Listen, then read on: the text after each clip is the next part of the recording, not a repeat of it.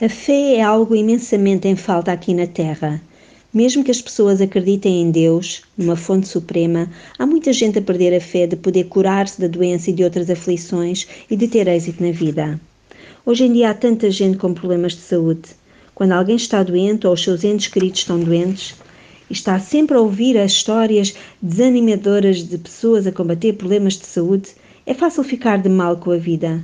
É fácil sentir-se insegura, desprotegida, presa num mundo de decepção e de medo. No entanto, lembre-se sempre desta verdade. Você pode viver uma vida boa, merece viver uma vida boa. Há uma vida boa para si. E a base de uma vida boa é a boa saúde. Você merece curar-se, aceder aos mecanismos de recuperação do seu organismo. Você merece ser feliz e estar bem. Não podemos permitir que os títulos dos jornais nos façam parar de acreditar. E precisamos de acalentar a nossa crença para que ela passe a fazer parte da nossa alma, crescendo até se tornar uma fé que preencha todo o nosso ser. Se tiver a sensação de que a fé é impossível de alcançar, experimente esta visualização simples. Imagine a fé como uma corda dourada, uma corda de salvação caída do céu.